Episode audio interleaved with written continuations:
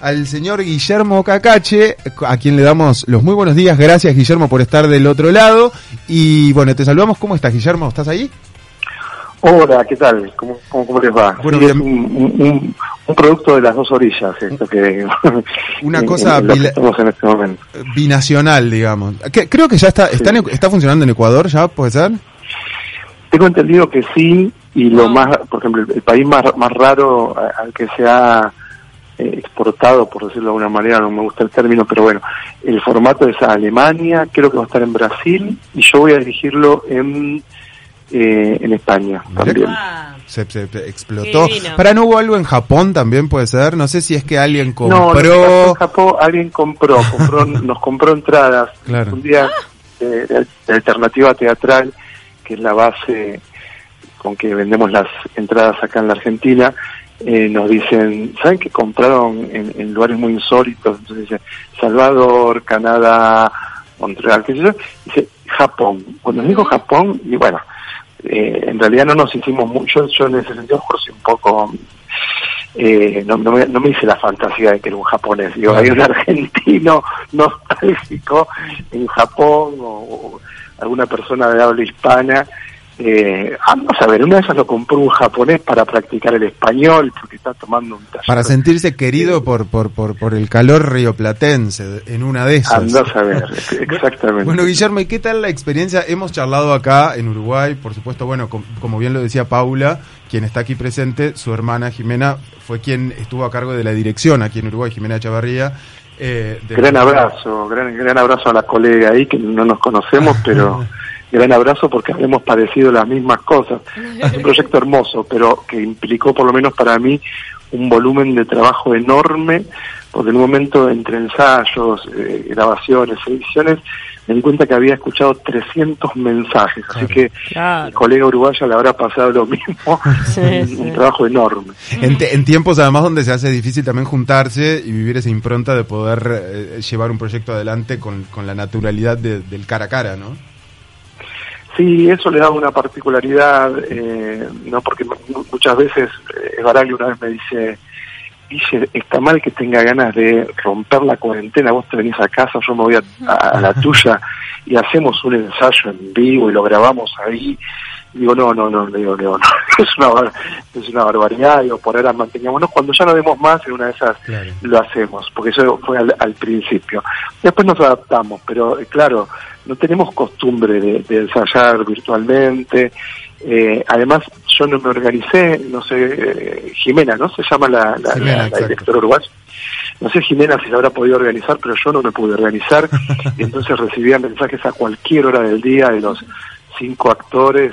Eh, tenía mensajes de, de- de- de Leo a las 5 de la mañana, por ejemplo, y yo me levantaba para ir al baño, no para ensayar. Claro. Y, y, eh, entonces de repente me, me daban ganas de, corregir algo, de decir, mira, grabalo de nuevo, pero en el final trabajemos tal cosa que me parece que va a funcionar mejor.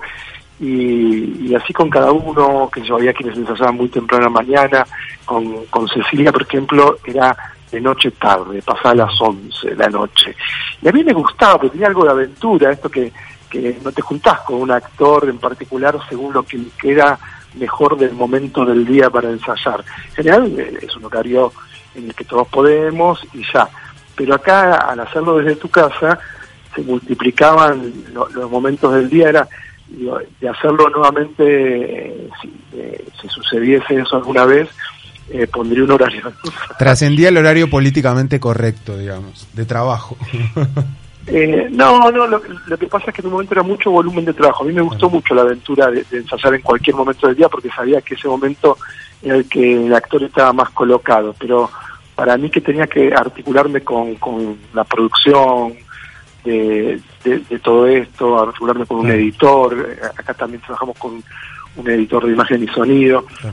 También tiene que ver un poco con la impronta. ¿no? De, de- de esta obra que no es una obra convencional, digamos. Es más allá de una obra, es una experiencia sí. que también tiene esa versatilidad de que la gente lo va a consumir en Claro. distintos momentos del día. cosa, claro, tal vez una cosa no convencional no se puede ensayar de una manera convencional. Exactamente. Me quedo con esto, me quedo con esto, la verdad que ¿Y qué tanto y qué, tanto le permitiste que cada actor de, ponga su propia impronta, que, que bueno, que proponga? ¿Cómo cómo te manejas en ese aspecto? No, no, no. Ahí vi que, que eh, la versión uruguaya tuvo más permiso. Jimena es más permisiva. Sí, me, parece, que sí. Eh, es mucho más permisiva y estuvo bueno lo que lo que planteó Jimena porque dejaba que el texto lo eh, lo formate, cada actor lo, lo, deguste a su manera. Yo en ese sentido soy soy un poco más radical. A mí me gusta mucho lo que escribe Santi, Santiago Loza, y entonces eh, me puse a investigar cómo era encontrar un, un, lugar que no celebrase lo poético del decir de un, modo solemne, pero que tampoco lo llevase a un lugar que yo digo polcatizar la actuación, ¿no? A modo polka, a modo televisivo. Entonces buscar ahí la, la, fina línea sin correrse ni un punto ni, ni, una coma, pero como, como eh, como ejercicio. Eh. A mí me, gustó mucho la, versión uruguaya, cómo la trabajaron, pero a mí me, cupo más de alguna manera como ejercicio esto otro, cosas que uno se propone a veces en las clases, eh, los estudiantes me dicen, ¿te parece, estamos haciendo Shakespeare, me dice, ¿te parece que acá lo diga de tal manera? Digo, eh, mira, eso siempre vamos a tener la posibilidad de hacerlo, eh, llevarlo a tu mundo.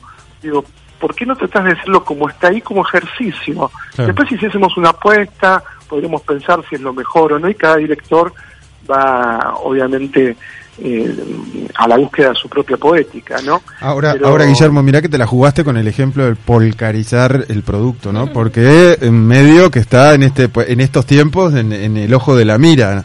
Hay que no polcarizar ni, ni, ni, por la manera de tratar el texto ni por la manera de tratar a los actores, ¿no? Que seguramente hay muchos colegas que están ahí esperando su paga todavía, ¿no? Claro, el otro día hicimos un vivo con, con, Cecilia Roth y, decíamos que, digo, ella tiene mucho más a, perder incluso que yo, porque a mí Polka nunca me va a llamar para hacer nada.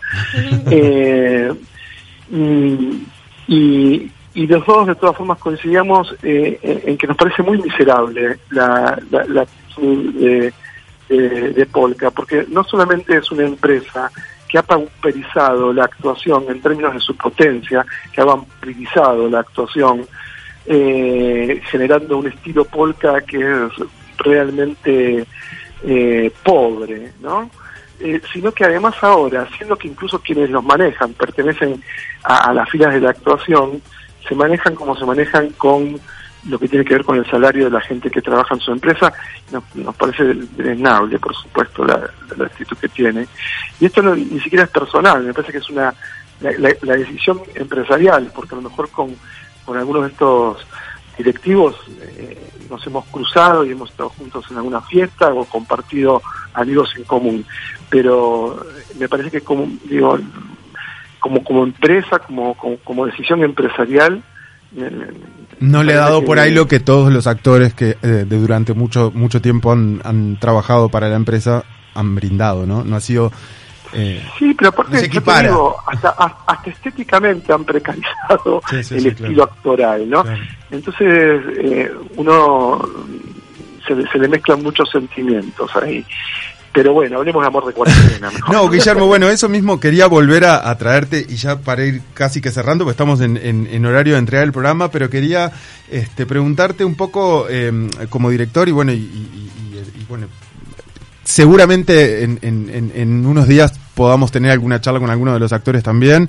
Eh, ¿Cuál es la, cómo, cómo, cuál es el, el condimento principal o, lo más significativo que hace esta cosa de que la gente se empieza a encontrar con los actores, reviviendo quizás en muchos casos una historia que puede ser muy personal para el espectador, porque la realidad es que, bueno, un poco esto trata de un amor pasado que vuelve de alguna manera a través de WhatsApp, ¿no? A través de mensajes, de audios, etcétera.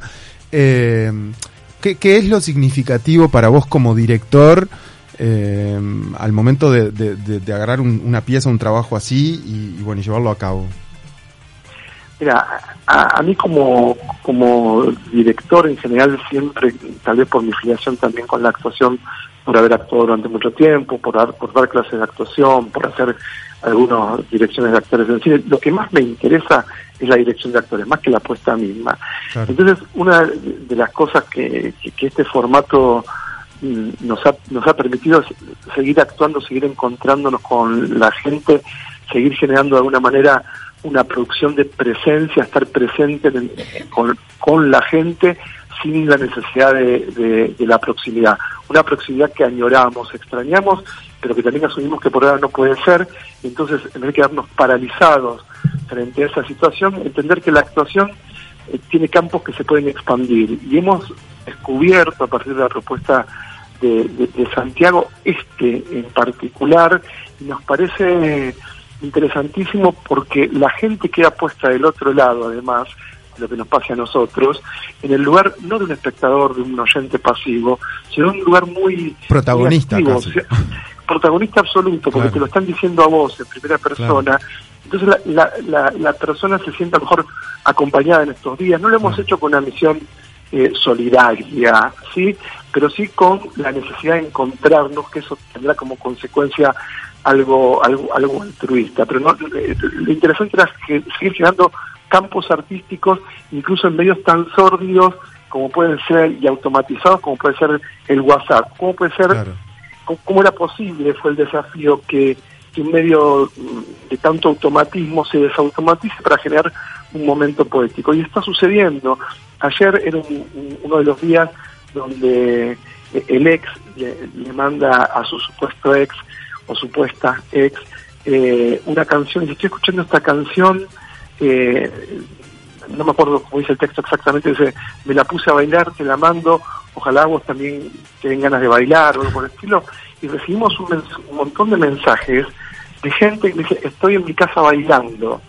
Eh, yo no sé por familiares que están escuchando la propuesta, pero después en, el perfil de Instagram de, Amor de Cuarentena, a, Dolores, a Cecilia, a Marral. Tienen ese retorno que es tan necesario también. Tienen ese retorno. pero nos imaginábamos en, nuestro grupo de WhatsApp interno que tenemos los realizadores, nos imaginábamos a la gente bailando en sus casas y nos daban ganas de hacer un zoom, poner música y ponernos a bailar nosotros con ellos de alguna manera. Ese tipo de articulación poética, de, cuerpo presente, aunque no próximo, de, cuerpo que necesita unas, unas zonas donde poetizar lo cotidiano, eh, la verdad que está siendo una sorpresa y, y, una índole absolutamente satisfactoria, como de mucho regocijo, ¿no? De, mucho de un placer inesperado, porque Guillermo como la investigación, pero ahora ya están los algunos resultados que la verdad no, nada, nos llenan de alegría. Da para escuchar esto mil horas, nos quedamos sin tiempo porque ya estamos entregando el programa. Realmente te queremos agradecer un montón que has estado del otro lado, es una experiencia tremenda que se la recomendamos a la gente que lo viva te mandamos un gran abrazo y seguramente vamos a seguir hablando de esto porque vamos a tener una sorpresita ahí con alguno de los actores después que nos van a contar algo más. Muchísimas gracias, Guillermo Cacache, por estar ahí del otro lado. Éxitos. Abrazo, abrazo. Beso grande del otro lado del Río de la Plata. Y así nos Abrazo.